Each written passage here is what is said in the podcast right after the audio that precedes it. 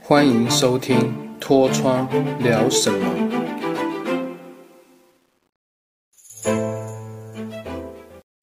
Hello，大家好，我是你的好朋友脱窗，欢迎收听《脱窗聊什么》第二集。每天都有不同的主题与大家分享，而且可以跟大家讨论看看。而我们今天新的主题是教大家说广东话。我觉得广东话它非常的有趣，而且学起来有些字跟我们台语很像，很好学；有些字蛮特殊的。那没关系，会尽量教大家一些生活的用语。大家如果到香港旅行的话，也可以跟当地的人说一些简单的话，他们也许会觉得很惊讶哦。你也会讲广东话。好，那我们今天的第一句是“你好”。你好该怎么说呢？我们广东话这样讲：“你好”。分解说明：“你好”。OK。第二句我觉得很有意思，这个字如果有看港片跟港剧的人，会常常听到。香港人他们本身非常习惯使用这一个回答跟大家相处。这句话说说什么？谢谢你的意思。在旁边人协助你的时候，你可以很轻松告诉他这句话谢谢。那如果该怎么说呢？跟大家说一下。唔该，分解说明，嗯该。所以当别人帮忙你的时候，你可以轻松的跟他说，你乖，是不是非常有趣啊？我们生活之中其实很多有趣的东西，在香港也是一样，到处都有很多有趣的东西。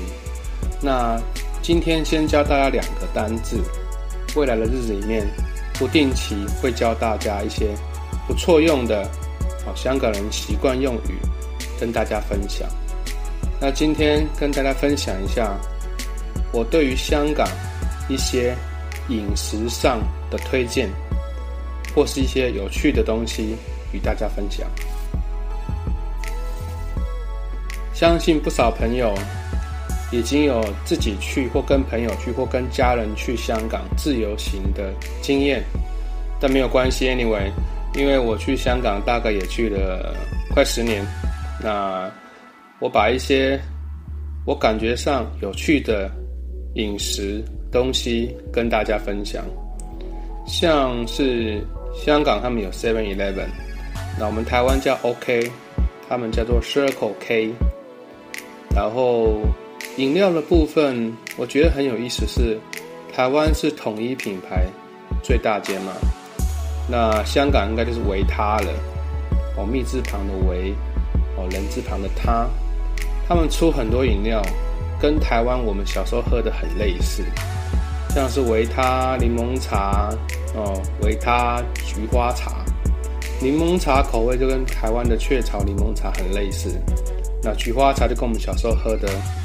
我忘记是哪一家饮料公司出的，口味很接近，但香港再香一点，再甜一点。这个如果东西你们可以去香港可以喝看看，我觉得蛮有意思的。维他它也出很多咖啡类型的东西，有点像台湾的波朗咖啡，比较甜，比较香，比较浓。去香港吃美食。一定会去他们的街坊上吃他们所谓的茶餐厅。